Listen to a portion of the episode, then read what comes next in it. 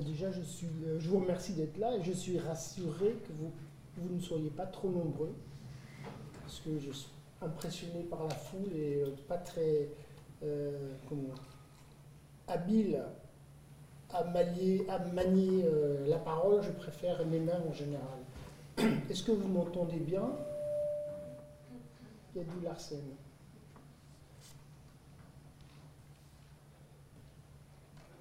Donc euh, j'ai énormément d'images à vous montrer, donc je vais essayer d'aller vite. Et euh, j'attends vos questions pour la fin si on a le temps et si vous en avez. Donc avant de vous présenter les problématiques de conservation des, des panneaux pardon, et quelques solutions euh, apportées au cours du temps, je vais vous rafraîchir la mémoire avec la fabrication des panneaux. Évidemment, je vais plutôt prendre la Flandre, les, Pays-Bas du Nord et du Sud, puisque c'est la matière que je connais le mieux. Et je vais donc me limiter à, la période du 15e, 16e, 17e siècle où euh, la toute grosse production des panneaux euh, se trouve euh, dans ces régions.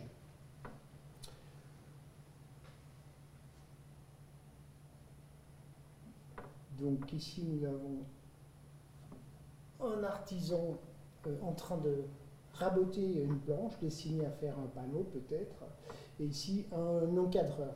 Ici, c'est un dessin du, 17e.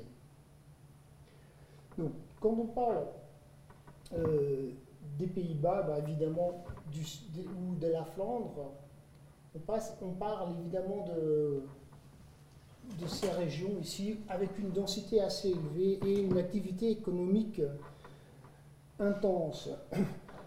La région de, Gand, avec son port Bruges, est une, une région euh, avec une activité vraiment économique euh, euh, très importante. C'est d'ailleurs la première région économique en Europe au XVe siècle, et donc toute l'activité économique tourne autour du, de la, fabrication, de la transformation, du commerce de la laine euh, et, du lin. Donc ça génère pas mal de, richesses euh, et de pouvoir. Et donc Philippe Le Brun, qui tient sa cour euh, à Bruges, encourage évidemment abondamment les arts et fait venir à lui beaucoup d'artistes. Plus tard, euh, au XVIe siècle, évidemment, Anvers prendra le, relais sur Bruges au niveau de, l'activité économique et euh, c'est Anvers qui attirera et euh, qui produira énormément d'œuvres d'art. Donc il faut imaginer cette région avec des voies de communication euh, par la mer, des canaux et tout le commerce qui tourne autour de la Manche, de la mer du Nord et euh, de la mer Baltique.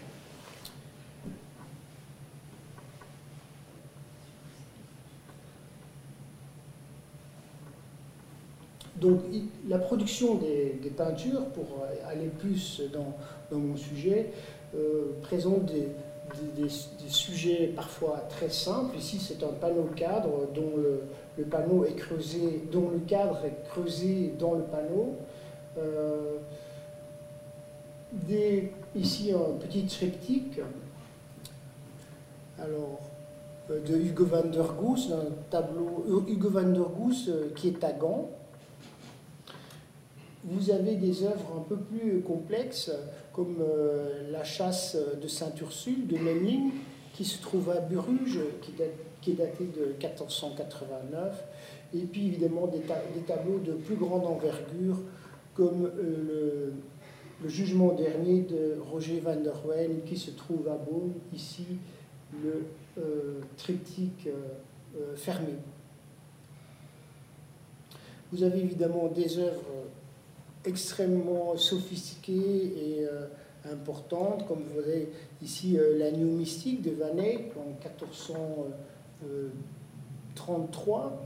le polyptyque ouvert ici, et donc ce tableau qui a été, enfin cet ensemble d'une vingtaine de tableaux commencés par, euh, par Hubert pour la partie inférieure et terminé après par Jean, euh, et qui sera euh, inauguré donc à Gand dans la, cathédrale en 1433. Donc plus tard, alors dans le XVIe siècle, euh, Anvers produit énormément d'œuvres, et vous avez ici le retable d'Anguien, où les panneaux alors sont intégrés euh, à, des reliefs euh, sculptés et ferment ces, retables. Et ce genre de production, on va le retrouver dans toute l'Europe, toute l'Europe qui aura des échanges avec, la ville d'Anvers. Mais à côté de cette production qui est plutôt des productions de commande, de prestige, euh, de, grande valeur, eh il y a toute une partie de production de, moindre qualité, mais destinée en fait à, la population de ces régions qui vit quand même une certaine aisance puisqu'elle profite de la richesse de cette région. Il peut s'acheter des œuvres, alors je dirais de, euh,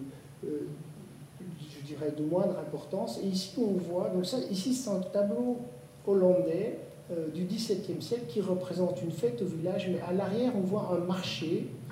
Et sur ce marché, euh, il y a une échoppe qui vend des tableaux. Et vous voyez donc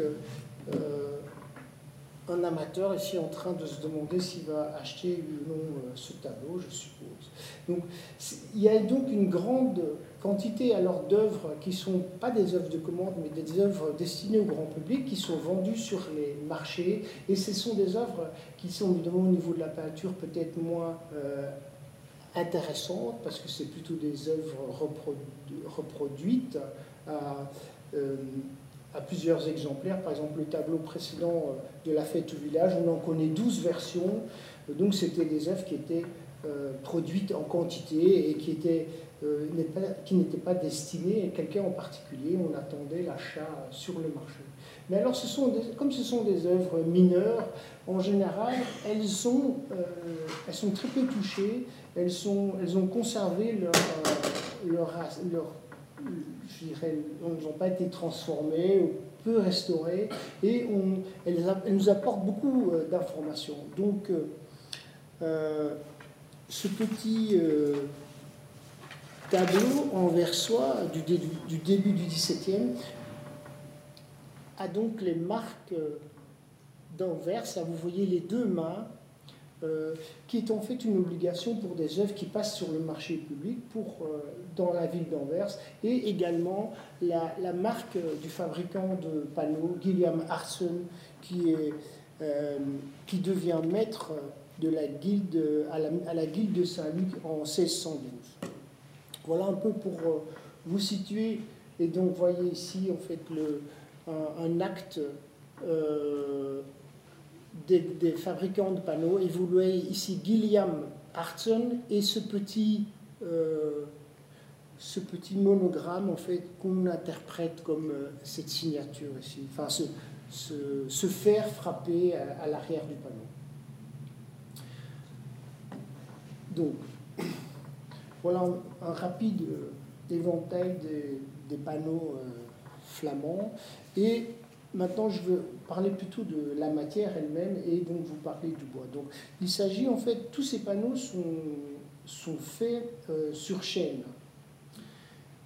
Mais bizarrement, en fait, ce n'est pas du chêne indigène, mais c'est un, chêne qui provient d'assez loin.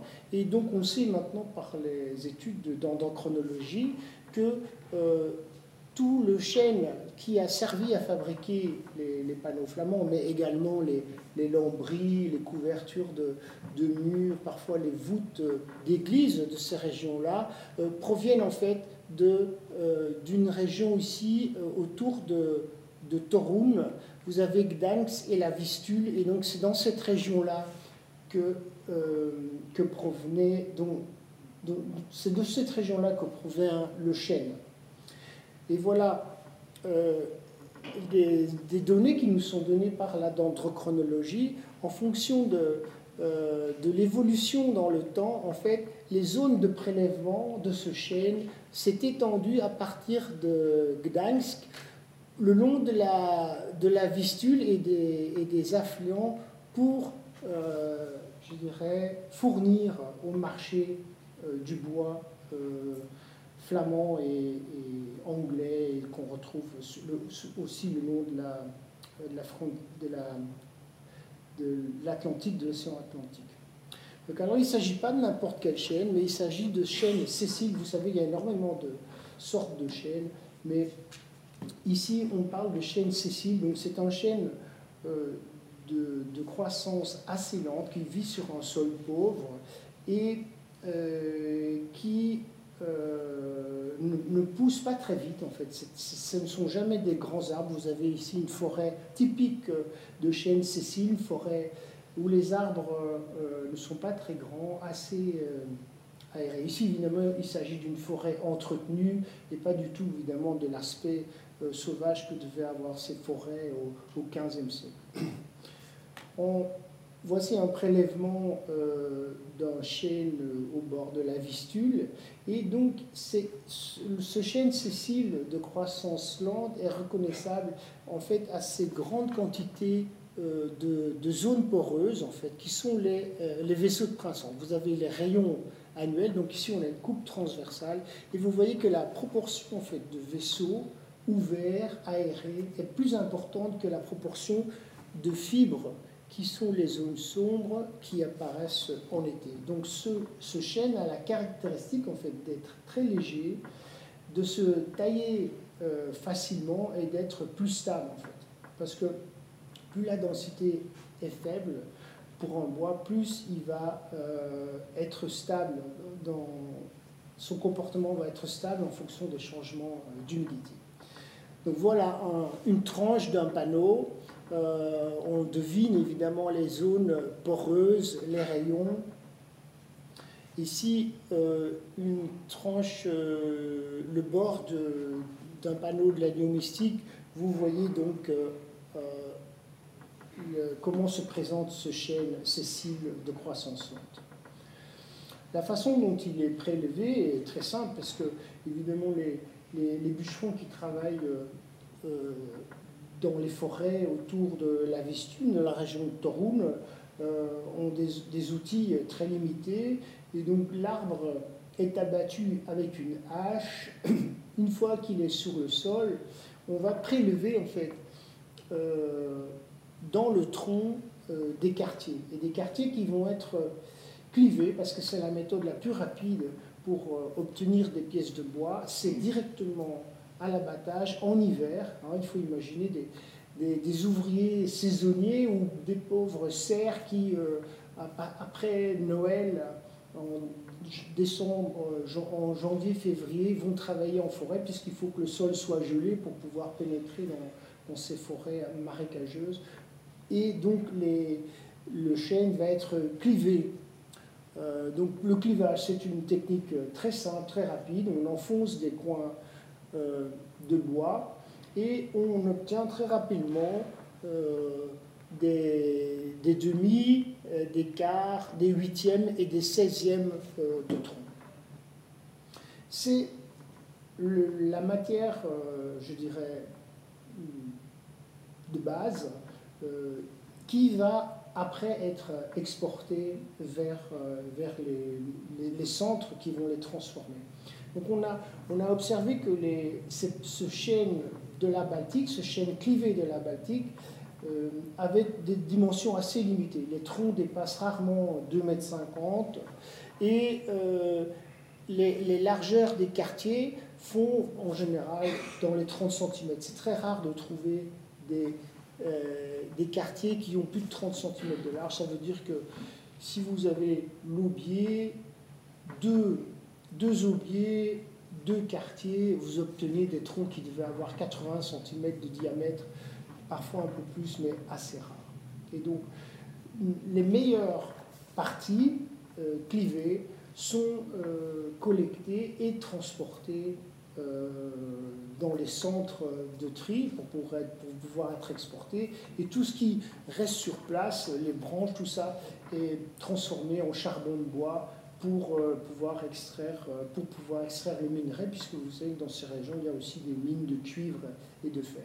Donc les quartiers clivés vont rester en hiver euh, en forêt et on attendra le printemps pour les transporter en fait sur les par rivière. en fait, c'est des trains de bois qui vont euh, qui vont transporter. Enfin, c'est par des trains de bois sur les petites rivières que les, les quartiers clivés vont être acheminés dans un, le, premier grand centre de tri euh, connu, qui est la ville de, de Torun, Torn en allemand ici.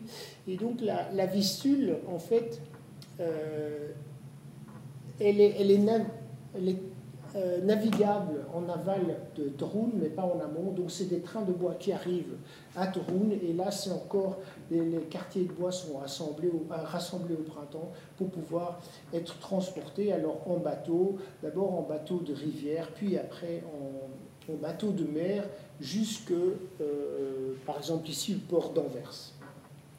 Donc pas de transformation de ce chêne avant l'arrivée dans le port. Et donc ici une image extrêmement intéressante. On voit des ouvriers en train de décharger les quartiers de bois. Vous voyez à peu près la, taille que ça représente par rapport aux, humains. Et ça, ce sont des tas de bois qui attendent en fait le, le, leur, prise en charge par, les, gens qui vont transformer le bois.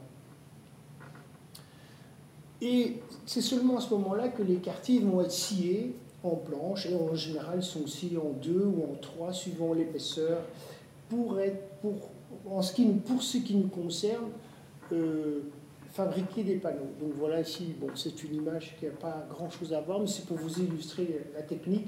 Les, le, sillage de long est un travail spécialisé, ce n'est pas le menuisier qui va faire ça, c'est une guilde particulière qui se protège d'ailleurs de la concurrence des moulins, par exemple, qui apparaissent très tôt euh, au XVIe siècle déjà, qui se protège pour se, euh, le droit de scier euh, le bois.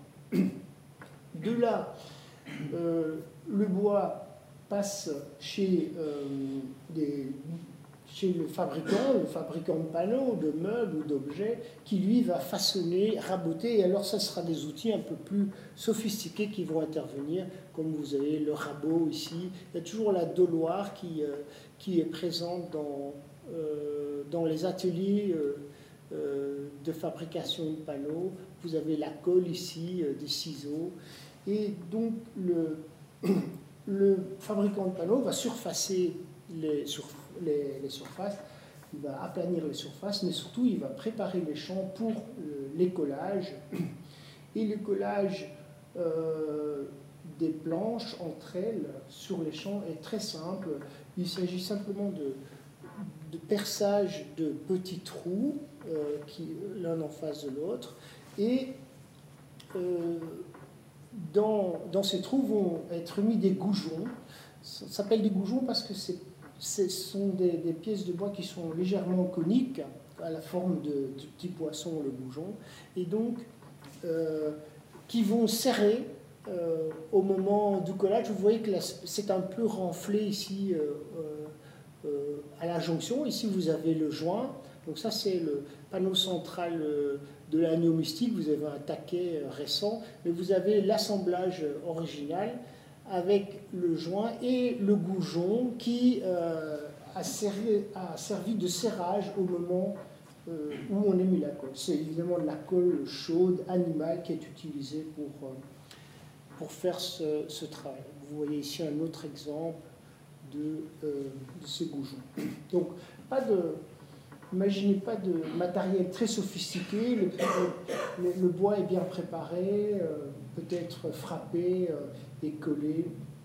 Et donc, de temps en temps, on a la chance de retrouver, par exemple ici, un joint de colle euh, original avec la colle qui a légèrement débordé. On sent que c'est un travail efficace, sans trop de.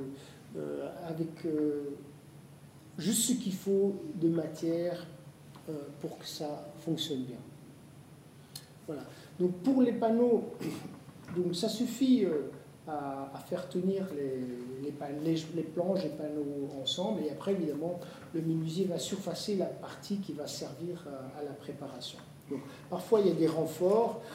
Pour des grands panneaux, ici, vous voyez des, des plots de fibres encollés qui sont mis euh, à la surface euh, du revers. Et les revers sont laissés bruts et témoignent de, ici, le clivage le clivage avec une égalisation rapide à la donnoir, et ici par exemple du sillage, parce que c'est donc un quartier euh, qui été scié, il y a une surface sciée ici qui a été mise à l'arrière. Vous avez aussi euh, ici un, renfort d'un joint avec euh, des, traits, des griffes et un peu de, colle animale et des fibres pour accélérer la, tenue de, de ce joint.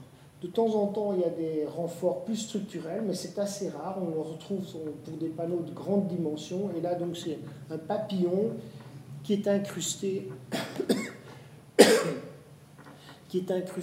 euh, par le revers souvent, mais des fois aussi euh, sous la surface.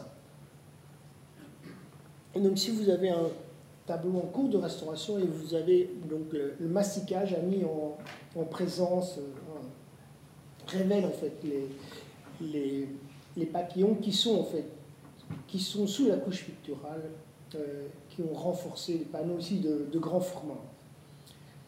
Donc, et on ne, on ne, conçoit pas euh, de, de, panneaux en fait sans, euh, sans encadrement. L'encadrement fait vraiment partie intégrante de l'œuvre et elle est construite dès le départ probablement par la même personne. Donc ici vous voyez un, fabricant de panneaux qui est dans la phase où il met l'encadrement. Donc il y a différents types d'encadrement. Ça c'est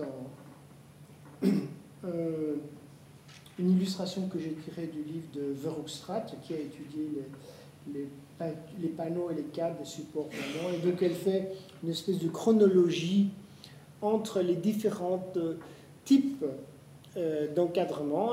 Donc ça, c'est une coupe euh, de la moulure inférieure du cadre et vous avez le panneau. Donc, premier système que, vous avez, que je vous ai déjà montré, où le, le cadre fait partie intégrante euh, du panneau. Donc on, le, bois est dans le fil vertical et le, le cadre suit parfaitement. Ici, il s'agit du portrait du chevalier Jan van Eden, par Cornelis Engebrecht en 1525 à Leyde. Donc c'est un tableau des Pays-Bas euh, du Nord ici. Et voilà le, revers, euh, intouché, mis à part euh, cette plaque, une, une plaque métallique qui a été vissée et ses étiquettes. Et vous voyez bien que c'est vraiment une, une pièce de bois qui a été creusée il, y a, des variantes où euh, il y a des parties appliquées, mais euh, ici je vais vous montrer ce système-là où donc les, encadrements sont des encadrements euh, à rainures qui sont construits directement au moment de l'assemblage du panneau, qui renforcent également les assemblages. et donc la peinture ici se fait dans le cadre, et c'est pour ça qu'apparaît sur le bord du panneau euh, un bord non peint. Revenons sur cette euh, petite, euh, ce petit panneau pas très, on va dire, la réforme n'est pas passée par là. c'est donc un, tableau anversois, très catholique, avec une religieuse qui en sert le, crucifix. Est-ce que c'est un manifeste pro-catholique euh, euh, à une époque assez controversée à Anvers? Enfin, c'est une question que je me pose, mais vous voyez ici que donc le, ici dans ce cas-ci, le panneau a été peint hors du cadre et ces clous euh, que vous voyez en fait sont les clous originaux qui, qui servent à maintenir le panneau euh, dans ce cadre. Donc quand, on a la chance de voir ça, c'est assez rare et il faut en, tenir compte. Ici, un tableau hollandais intéressant du XVIIe siècle. Euh, c'est Jürgen Vadum qui m'a donné cette image. Euh, et donc, c'est euh, une faillite et un inventaire d'un marchand d'œuvres d'art. Donc, on est, les, hommes de loi là, sont en train de prendre les biens pour pouvoir les vendre, pour couvrir les dettes du, du marchand.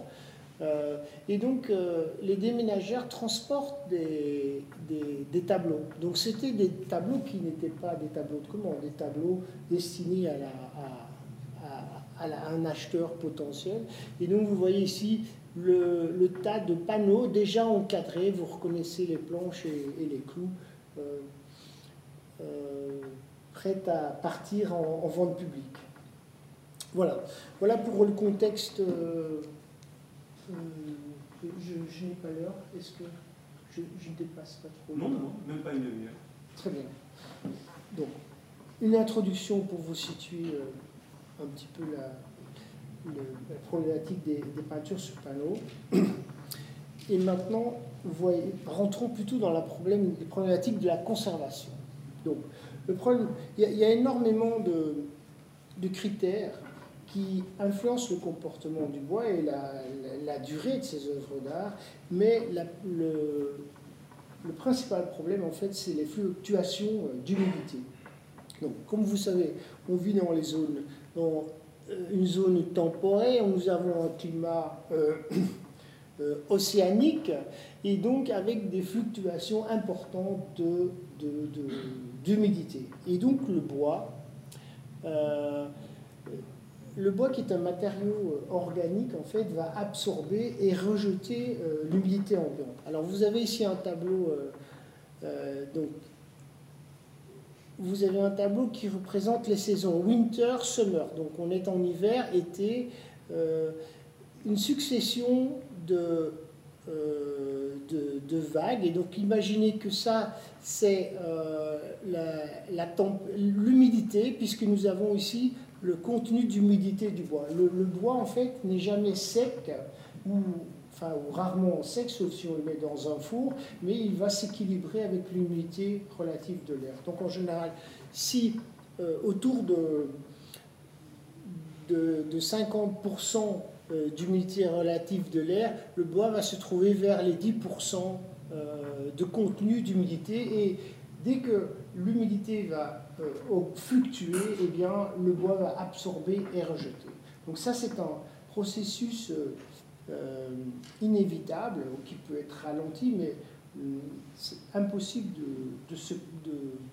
d'atténuer ce, mouvement, si ce n'est évidemment avec des couches en surface ou bien un environnement climatisé. C'est pour ça que maintenant, on, tente de climatiser le plus possible les, endroits où les œuvres sont stockées. Voilà pour ce qui concerne les, mouvements d'humidité. Et donc même un bois, un bois vieux, euh, ou qui soit fraîchement coupé ou, qui, qui, est 500 ans, eh bien, il va continuer à absorber et rejeter l'humidité euh, dès que les conditions se, se, euh, se présentent.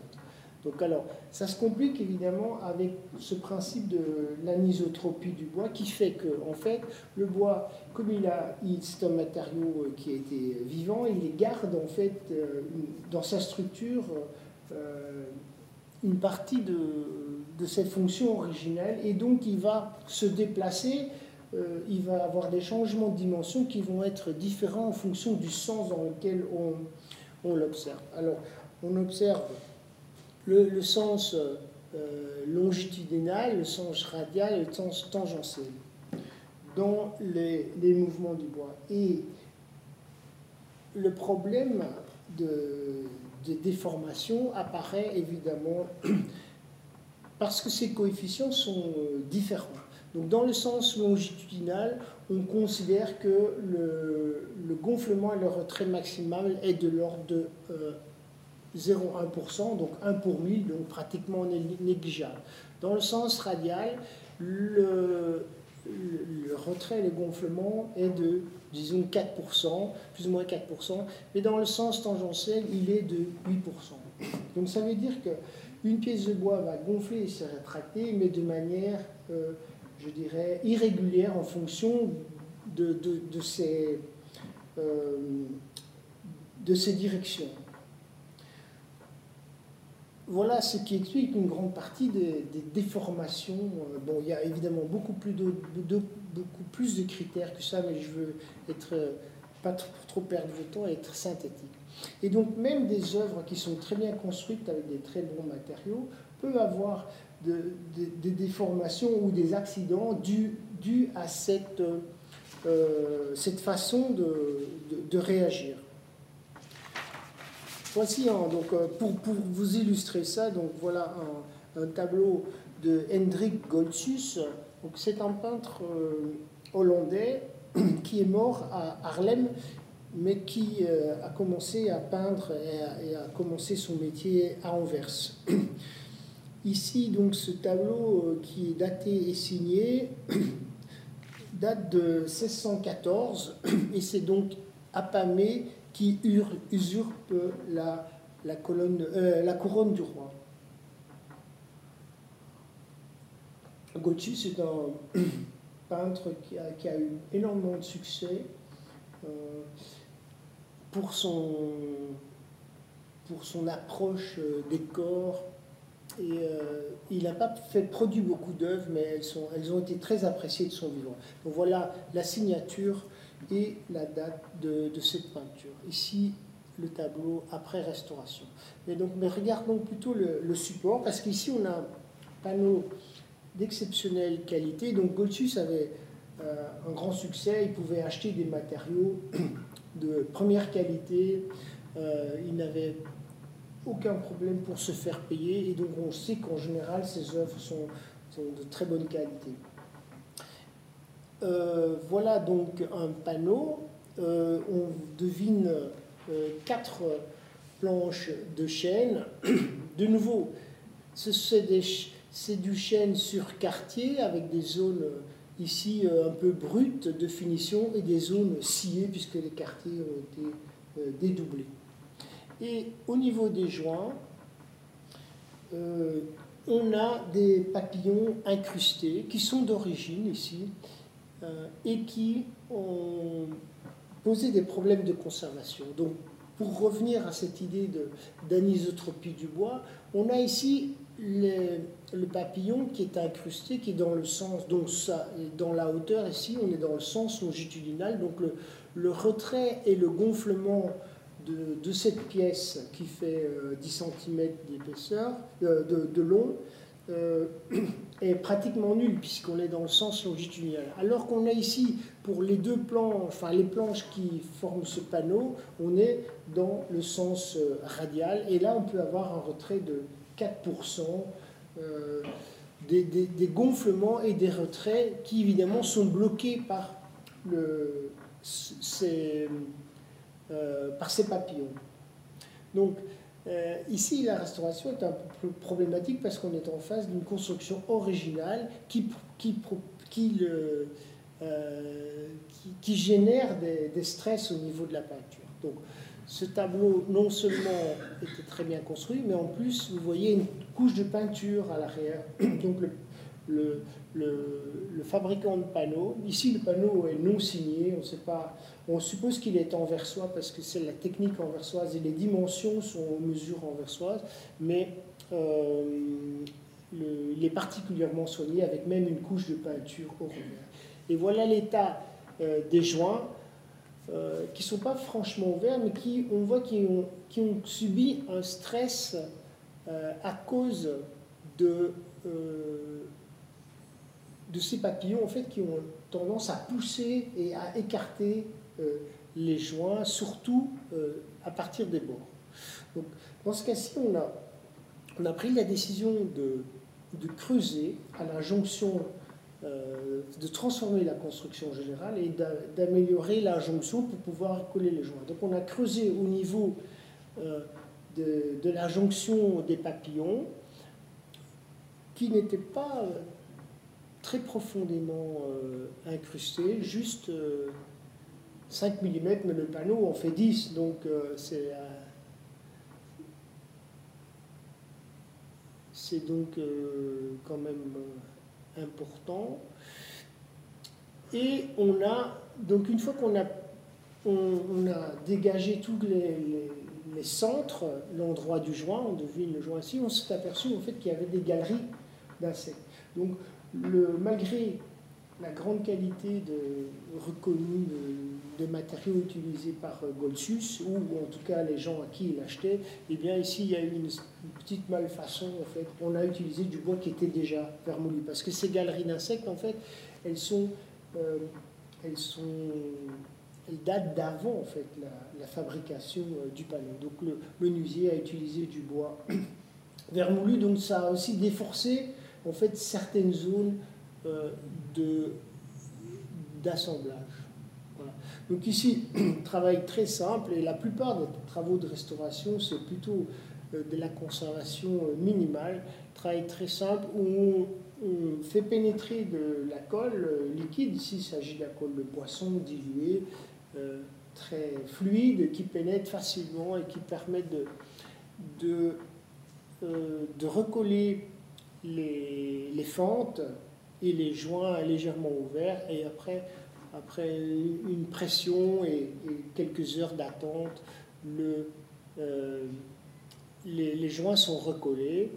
Et donc après, pour renforcer ces zones ouvertes, maintenant, on a remis des petits blocs de bois, mais évidemment des blocs de chêne de la même nature, enfin, même, même, même débit, même chêne sessile, de densité inférieure au panneau, qu'on a collé de nouveau à la colle de poisson et qu'on a descendu en dessous du niveau euh, du, revers du panneau.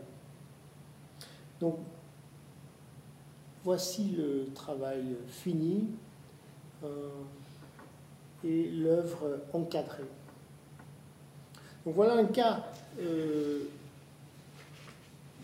assez, euh, assez courant en fait d'une restauration d'un objet qui est, en fait très, en très bon état, très bien construit, mais qui fait que pour des, simplement des, anomalies de, fabrication a posé des problèmes.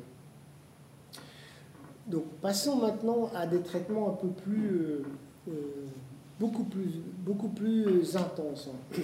Donc, au moment, au 19e siècle, quand euh, tous les musées, toutes les capitales européennes se sont voulu créer des grands musées, alors il y a eu un espèce de grand marché de, des œuvres d'art, énormément d'œuvres d'art qui ont coûté les collections privées et qui sont arrivées dans les, musées publics, et il y a une espèce de frénésie de restauration euh, pour présenter en fait euh, au public. Hein. donc il n'y a aucun pays qui a échappé à ce mouvement. Ici, on a une, photo euh, très ancienne autour de 1900 où, au musée de Berlin où on voit Willem Bode, ce monsieur avec son chapeau, chapeau boule, qui était le directeur des musées de Berlin. Derrière lui, on a euh, le fameux euh, historien Max Friedlander, euh, spécialiste des primitifs flamands, et ici on a Alois Hauser, qui était en fait un, restaurateur.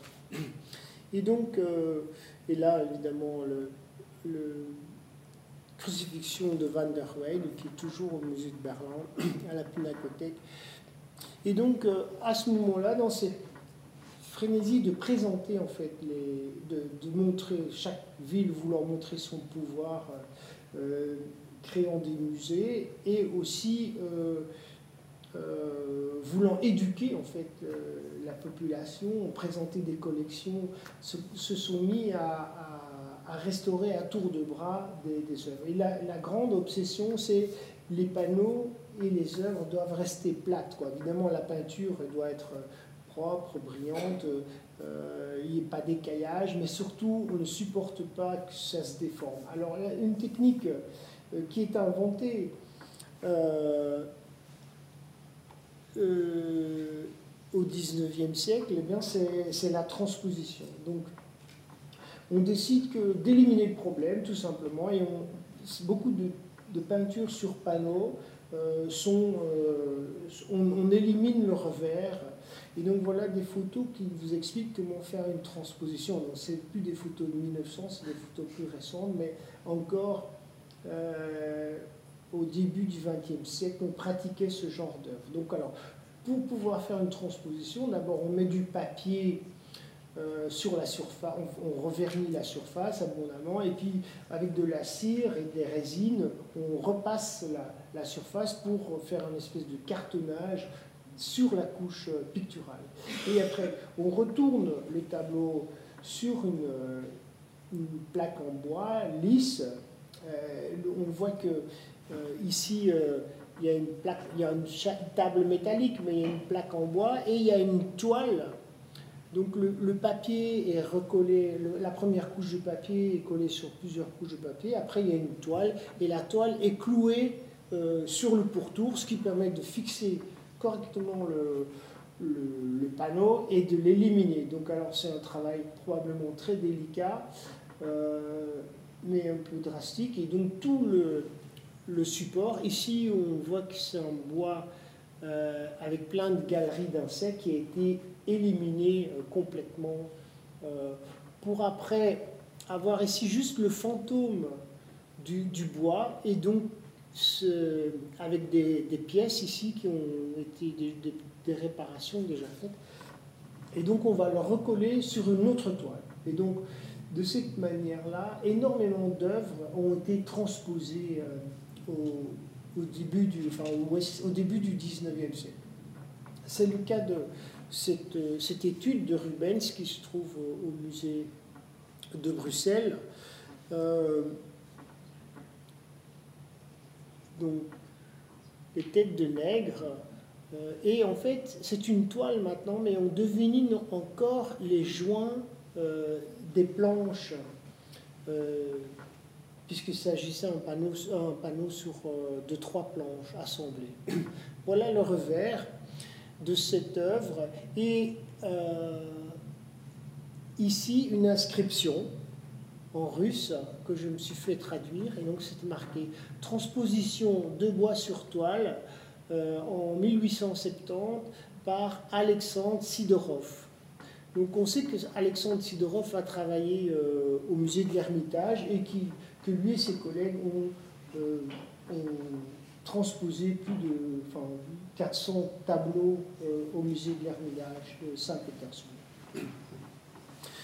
Une autre invention alors qui, euh, qui apparaît plus tardivement, mais qui apparaît, enfin qui apparaît en France à la fin du 18e, mais qui est développée, c'est le, les parquetages. Donc là, on n'élimine pas complètement le, panneau, mais on décide de l'égaliser et on, met au revers euh, on met au revers un assemblage de bois qui coulisse. Certaines pièces sont collées et d'autres coulissent. Donc c'est le cas de, de, ce tableau de Bruegel l'Ancien. Euh, qui s'appelle la Dulegrid, qui, qui, appartient au musée Meyer-Vandenberg euh, d'Anvers, et qui a été restauré dans le cadre de l'exposition qui a eu lieu à Vienne euh, l'hiver passé sur une rétrospective sur, sur Bruegel l'Ancien. Donc ici, ce tableau a été traité euh, à l'IRPA, euh, comme c'est une œuvre majeure, ça a été fait avec une commission d'experts, là vous reconnaissez Lorne Campbell, un expert anglais, la, la, restauratrice du musée de Vienne, enfin la conservatrice, donc c'est un travail euh, important qui a été fait par Livia de Peuil, que vous voyez ici, la jeune femme en blonde qui est chef de l'atelier de, de, restauration de peinture euh, à l'IRPA. Donc évidemment, ce tableau a subi euh, toute la panoplie de, d'études préliminaires avant d'entamer la restauration. Une, vous voyez ici les bords non peints, juste sur les bords latéraux. C'est une pratique courante chez, chez euh, Bruegel et chez Rubens aussi, d'avoir des raidisseurs simplement. Donc il y a deux bords non peints seulement sur les côtés latéraux. Mais ce sont des panneaux minces et, qui sont plutôt de grand format. La, voilà la signature de Bruegel l'Ancien et la date de la date de, fabrication 1563 et donc la restauration a permis de retrouver en fait le, on pensait que c'était 1561 et grâce à deux petits points trouvés à l'extérieur, on a pu préciser la date de euh, la fabrication de ce panneau. Donc, ce panneau est égalisé, c'est-à-dire qu'il n'est pas complètement euh, aminci, il est juste euh, mis à plat au revers pour pouvoir mettre ce, parquetage que l'on voit ici. Donc, c'est un parquetage de résineux de très grande qualité. Donc, on, pense que ce parquetage aurait pu être fait à, Stockholm parce que avant l'achat par le musée d'Anvers, l'achat a lieu en 1894 au cours d'une vente publique. Le, propriétaire euh, précédent euh, vit, euh, le, tableau était à Stockholm. Donc on imagine que ce parquetage aurait pu être fait à Stockholm. En tout cas, il s'agit d'un résineux de croissance très très lente. Le, le, bois, le parquetage n'est pas trop épais et donc ce bois qui est donc souple, léger et assez flexible euh, a, plus ou moins bien fonctionné avec le panneau. Alors ce, restaurant, ce fabricant de parquetage a une technique euh, particulière parce qu'il y a des parties évidées dans le parquetage. À la fois, il fait des incisions en demi, euh, en demi-cercle aux endroits des fentes et sur les joints, mais également les parties les plus larges sont évidées. Donc c'est une technique tout à fait euh, particulière et donc on sent que c'est un parquetage qui est soigné, et qui a été bien fait. Voilà ici le détail de, l'incision. Euh, j'ai déjà interrogé plusieurs de mes collègues pour savoir s'ils avaient déjà vu des parquetages comme ça, mais pour l'instant, euh, personne n'en a vu. Je suis curieux de jour rencontrer d'autres tableaux faits par ce parqueteur, restaurés par ce parqueteur. Donc en fait, au moment de la pose du parquetage, donc vous avez ici une radiographie qui superpose l'image et, le panneau, et on a marqué en rouge euh, en rouge continu les, les, parties qui ont été complètement ouvertes et en pointillé simplement les zones qui se sont euh, légèrement euh, marquées. En fait, les joints peuvent très bien se casser mais rester fixes et puis à d'autres moments, certains joints peuvent totalement s'ouvrir. Et donc, c'est ça probablement qui a justifié le, parquetage, c'est qu'à un moment donné, les joints se sont ouverts parce que le, le collage euh, le collage des surfaces, qui n'est pas toujours très facile à faire ici, euh, n'a pas été euh, parfait. Vous voyez qu'il y a une différence de niveau là, de 2 mm entre cette planche-là et cette planche-là. Et ça a été fait avant la pose du parquetage. Donc, une fois l'achat en 1894 et l'arrivée au musée de Mayer-Wendenberg, le panneau a encore subi des, dommages, probablement à cause d'un chauffage excessif, de l'empoussièrement, des mauvaises manipulations, et sont apparues les zones bleues, euh, qui sont alors franchement des, cassures euh, qui sont apparues euh, le long du parquetage ou entre les éléments collés. Donc les éléments collés sont les éléments horizontaux et les éléments mobiles sont les éléments verticaux. Donc, dans ce cas-ci, c'est un dilemme. Est-ce qu'on on dérestaure jusque pour pouvoir remettre les, joints à niveau, ou bien on se contente d'enlever ces, ces, restaurations, ici c'est des restaurations des années 50, euh, qui ont simplement colmaté les fonds. Donc après moult affection, et donc je vous, je vous rappelle, c'est une œuvre majeure, donc il y a commission euh, euh, d'historiens, de, spécialistes pour décider ce qu'on fait. Et dans ce cas-ci, on a décidé de, de garder le parquetage qui était bien fait, mais de simplement défaire ces restaurations des années 50 pour les, refaire, je dirais, plus correctement. Donc, première chose, donc après aussi, il y a eu de la cire. C'est une, espèce de mode euh, qu'on rencontre souvent euh, en Belgique, en fait, pour isoler les panneaux de l'humidité, des écarts d'humidité, ben coulait de la cire au revers. Donc la cire, évidemment, elle a le désavantage de bloquer aussi euh, le parquetage. Donc pour pouvoir ajuster ce parquetage, premièrement, il faut enlever la cire. C'est ce qui est fait ici avec un grattoir. Vous voyez la quantité de cire. Et une fois que la cire est enlevée, on peut sortir les, traverses mobiles qui elles-mêmes sont nettoyées, rabotées et polies, euh, puis remis en place dans le, euh, dans le parquetage, ici avec un petit arrêt pour pas qu'elles tombent, parce qu'elles elles deviennent très coulissantes. Mais vous, vous voyez la qualité de, du bois ici de ce parquetage et la hauteur qui est assez faible, qui permet en fait de, de conserver des parquetages de bonne qualité. Après, les éléments euh, modernes ont été euh, éliminés, parce que ça, c'était un peu une instauration grossière euh, qu'on a jugée sans intérêt et surtout qui ne nous permettait pas de, d'agir à l'endroit de, ces renforts. Donc ces pièces ont été enlevées et donc après, on avait accès aux fentes qui se trouvaient sous ces, sous ces pièces ajoutées. Donc vous voyez ici euh, l'aspect de la fente en surface. Donc tout ça, c'était recollé avec le même principe. On met de la colle fluide euh, qui pénètre dans le bois, dans la fente. Euh,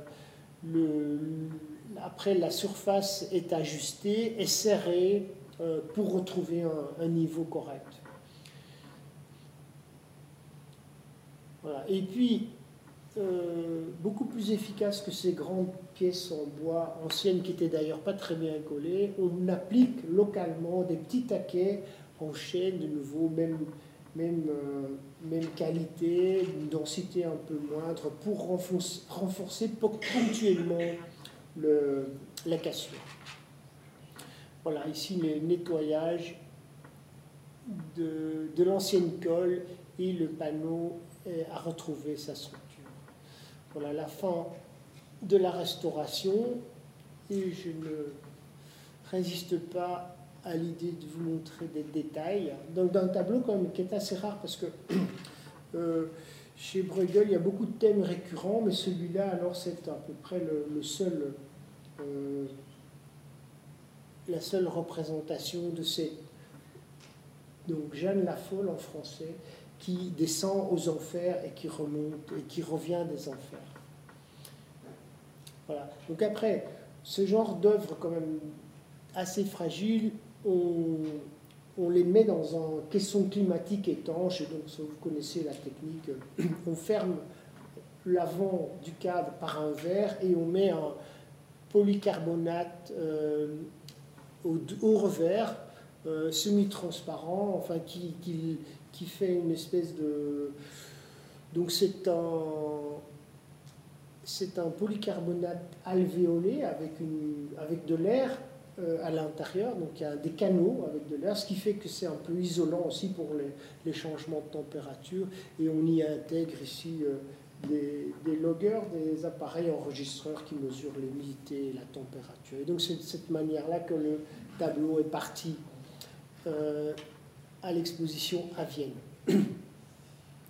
voilà, un autre cas ici dans le tableau de Bruegel, mais ici, euh, il s'agit de, Bruegel le jeune, donc le, fils euh, du précédent.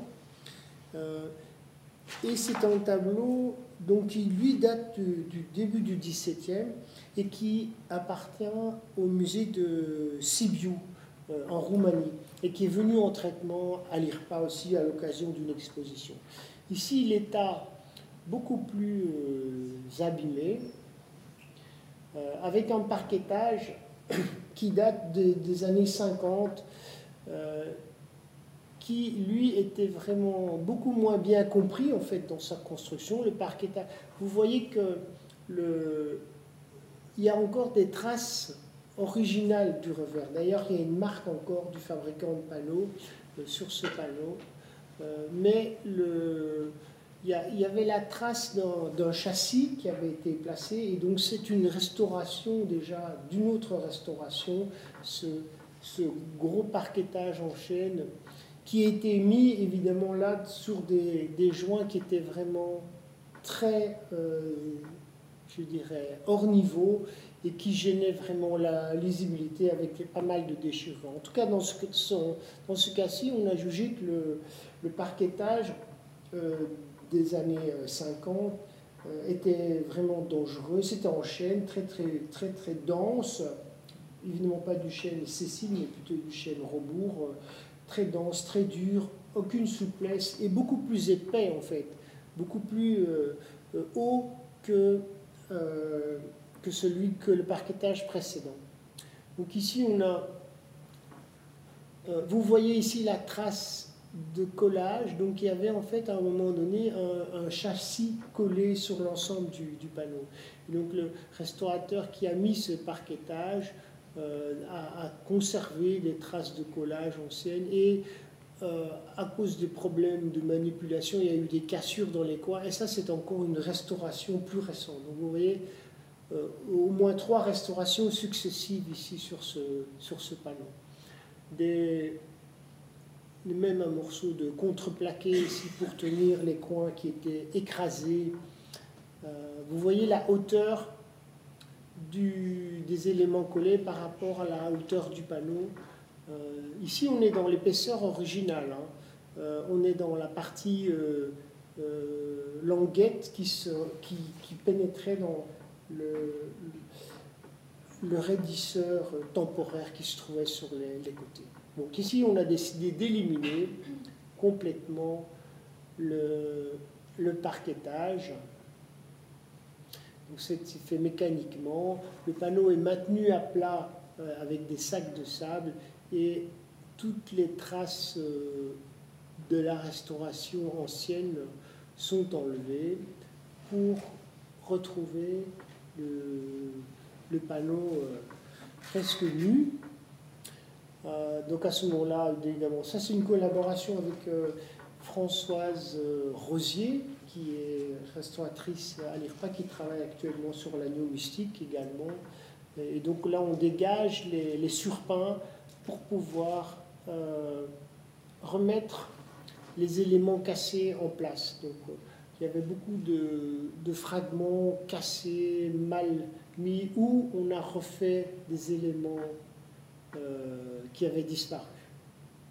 Décollage, débouchage, tout se fait à la colle de poisson, euh, parfois chargé. Et ici, on a décidé de décoller euh, ce joint qui avait été mal collé en 1950 et renforcé par le parquetage. Donc ici, vous voyez du papier absorbant et des, des lamelles euh, de plastique pour empêcher l'évaporation. Ces lamelles de plastique sont posées après sur les, une ancienne, sur les, bandes de papier absorbant. L'idée, c'est de ramollir la, colle animale pour pouvoir euh, manipuler la, cassure sans la décoller complètement. Donc, euh, vous voyez une ancienne pièce ici qu'on a conservée. Et donc vous voyez l'aspect un peu plus foncé, c'est l'humidification euh, du bois. Vous voyez ici de l'aubier vermoulu, euh, une, des causes euh, des problèmes de ce joint. Donc, ici, le panneau est mis verticalement pour pouvoir observer la face et le revers en même temps. Et puis voilà, une fois que la colle a ramolli, eh bien, on peut le mettre sous presse et le, forcer, à, forcer le panneau à se remettre à niveau euh, à l'endroit de, de, sécature le temps du séchage. En même temps, on réinjecte de la colle et on fait un collage-bouchage ici avec des micro-ballons phénoliques pour euh, épaissir et remplir les, les, manques. Voilà. Et donc ici, voilà une alternative euh, qu'on pratique souvent pour euh, des panneaux qui ont de grandes, de grandes dimensions et qui ont besoin d'un soutien. Ici, c'est un parquetage en aluminium flexible, donc les lattes d'aluminium sont, souples euh, et euh, sont suffisants pour pouvoir manipuler le panneau et le, réencadrer sans risque. Voilà les, éléments. Les barres d'aluminium sont découpées en fait euh, on réduit la hauteur ici pour obtenir une certaine souplesse. Vous voyez ici qu'un poids de, 500 grammes, la barre d'aluminium prend une certaine courbure. On veut évidemment avoir un système euh, qui n'est pas trop rigide, mais qui puisse suivre les, mouvements du panneau. Donc, des petits taquets de chaîne sont collés avec des rainures, sont collés à la surface, et ces traverses en aluminium passent simplement euh, dans ces réunions. Voilà, un système simple, efficace, euh, qui suffit amplement pour ce genre de, problème. Et donc là, on a éliminé ce parquetage de 1950 qui était, pas, euh, qui dangereux et on l'a remplacé par ce système de, de, de, d'alumobile. Donc ici, des bouchages qui sont faits des galeries d'insectes et évidemment, on remet une couche d'isolation au revers euh, pour ralentir les échanges d'humidité. Donc le musée de Sibiu en Roumanie n'est pas encore euh, euh, climatisé à 100%. Donc on ne voulait pas prendre de risques et donc voilà, le panneau maintenant est manipulable avec ces barres d'alu. Et donc de nouveau, ce tableau-ci est aussi dans un caisson microclimatique étanche. Et voilà, après restauration à son exposition euh, à Luxembourg, parce que c'était pour le musée de Luxembourg.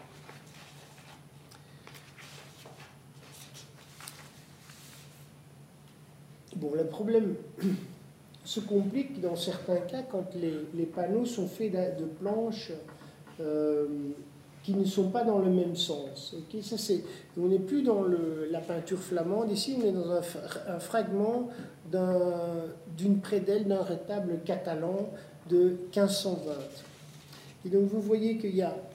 Donc il faut imaginer euh, que c'était une succession de planches dans une prédelle sous un rétable. Donc c'est euh, du résineux, enfin faut me croire sur parole, mais c'est du résineux avec des nœuds, ces, veines très marquées. Ça, c'est une traverse originale. Euh, ça aussi. Et bizarrement, ces deux morceaux euh, ont été euh, mis, je dirais, côte à côte, alors que ici le fil du bois est horizontal, alors que là le fil du bois est horizontal et verticale. Donc vous voyez ces renforts originaux, ici c'est euh, un encollage de fibres, c'est tout à fait typique de la peinture euh, espagnole, mais il y a une jonction ici impossible en fait. Euh, donc qui a posé beaucoup de problèmes, il y a au moins 4-5 restaurations à cet endroit-là, des mastiques, des déformations, et donc il fallait trouver un moyen pour les maintenir ensemble euh, tout en leur permettant de, continuer à, bouger et à vivre. Donc alors pour faire, pour faire ce genre de jonction, je me suis inspiré euh, d'assemblages à grains d'orge qui existent dans la fabrication des panneaux flamands. Ici, c'est le dos d'un retable. C'est une technique qui a été utilisée pour, euh, faire, pour joindre des pièces de bois mais tout en leur permettant une certaine euh, mobilité. Donc en m'inspirant de cet assemblage, j'ai fabriqué des taquets qui permettent un certain mouvement. Donc alors, le, la partie euh, pointe euh, coulisse dans la partie fente et la jonction de ces éléments est faite avec une, une tige en nylon. Hein. Le, le nylon, c'est du polyamide, c'est souple, c'est quand c'est euh, une fine épaisseur, 3 mm comme ici, c'est une certaine souplesse. Et donc il y a euh, la tige filetée qui passe à travers, il y a des rondelles qui serrent les deux éléments entre eux, mais il y a un vide, il y a un vide à l'intérieur d'un des éléments qui permet un, mouvement de quelques quelques millimètres. Donc, euh, certaines personnes de l'INP connaissent bien ce, système, puisque euh, donc André de Castel-Jacques et Juliette Mertens ont utilisé ce système sur un, panneau du musée Carnavalet. Jacques Marandré, pardon. Jacques Marandré euh, et donc là, il y a une étude sérieuse avec des tests de résistance qui ont été faits. Donc voilà, le, le panneau ici en cours de traitement, le collage du joint mais temporaire, parce qu'on sait très bien que c'est un collage bouchasse, un, un, collage qui va se déchirer immanquablement avec le temps, mais il y a des renforts à l'arrière qui sont mis euh, avec ces taquets mobiles qui doivent permettre en fait d'accompagner en fait le mouvement, le mouvement du, du panneau. Donc euh, cette pièce de bois va pouvoir euh, euh, se maintenir en place quand celle-ci se rétractera et, et, gonflera. Voilà le revers et le tableau fini. Donc j'arrive, il est quelle heure? 25. Voilà, j'arrive à ma conclusion. Et donc, par ce rapide survol, je vous aurais montré quelques euh, techniques de restauration, mais il y en a beaucoup plus, il y en a une infinité de, méthodes de, restauration, de, support, de renfort de support qu'on a pu trouver. Et euh, on dirait presque autant de restaurateurs, autant de techniques possibles. Et donc voilà quelques-unes. Ici un très beau parquetage euh, polonais au château Wawel à Cracovie avec des, des, parties collées qui suivent en fait les, déformations euh, du bois. Ici des renforts beaucoup plus costauds euh, derrière la direction de la croix à Anvers ou bien des techniques de doublage au balsa, comme on a pu euh, en faire de temps en temps, ou alors les panneaux réduits à quelques millimètres, en fait, ne peuvent plus se soutenir, donc on remplace complètement le panneau par un montage de petits blocs de balsa collés ici à la cire, euh, au revers. Des, des, choses un peu plus extraordinaires, comme ce tableau que j'ai découvert dans une réserve de musée avec de la gaze collée à la cire avec des, blocs de balsa et des barres en laiton et des ressorts. Je ne sais pas qui a fait ça, mais je ne l'ai jamais vu. Euh, ça, vous connaissez évidemment beaucoup, beaucoup plus. Hein. C'est une patente euh, parisienne abondamment utilisée. Si les traverses ne sont pas flexibles, mais euh, euh, coulisse dans un rail. C'est une espèce d'évolution du parquetage italien ou, du parquetage euh, ancien. Ici, un système high-tech en aluminium avec euh, des, jonctions, avec ressort. Enfin, on peut aller à l'infini. Ici, c'est juste un, maintien dans un cadre avec cette espèce de comment des cailles, non pas des cailles de poisson, de, nervures de poisson qui viennent soutenir, comme, comme, on, comme on l'a fait ici, sur un panneau euh, très fin qui, qui, bougeait beaucoup. Donc le, ici, parquetage réduit presque à rien, juste un, accompagnement flexible euh, du panneau. Donc, donc ce qui nous guide, euh, ce qui me guide en fait dans, dans tous ces traitements, euh, moi qui suis issu de, l'Institut royal du patrimoine artistique, c'est la réflexion de, Brandy qui a fort marqué euh, ma génération de, restaurateurs. Et donc, je, vais plutôt le faire parler à ma place. Donc, Cesare Brandy, théoricien de la restauration, euh, qui dit l'œuvre d'art a une signification artistique, mais aussi une valeur documentaire qui doit être étudiée et conservée. Donc il est pour évidemment le, minimalisme dans la restauration, le plus simple possible, et, la réflexion autour de que veut-on montrer euh, quand, on veut, quand on va restaurer? Et en Belgique, on a été évidemment très influencé par Paul Philippot, qu'on voit là, qui était donc un, ami de Brandy et qui a repris euh, sa, ses théories et, ses pensées, et qui lui donc a été directeur euh, de l'ICROM et aussi très proche de, l'IRPA. Euh, pour lui, la restauration doit faciliter les inévitables interventions futures des la, la restauration doit faciliter les inévitables interventions futures des restaurateurs. Ce que nous avons cru bien faire sera certainement critiqué et refait. la pire attitude est de penser que le traitement que nous avons appliqué est fait une fois pour toutes. Je m'arrêterai là.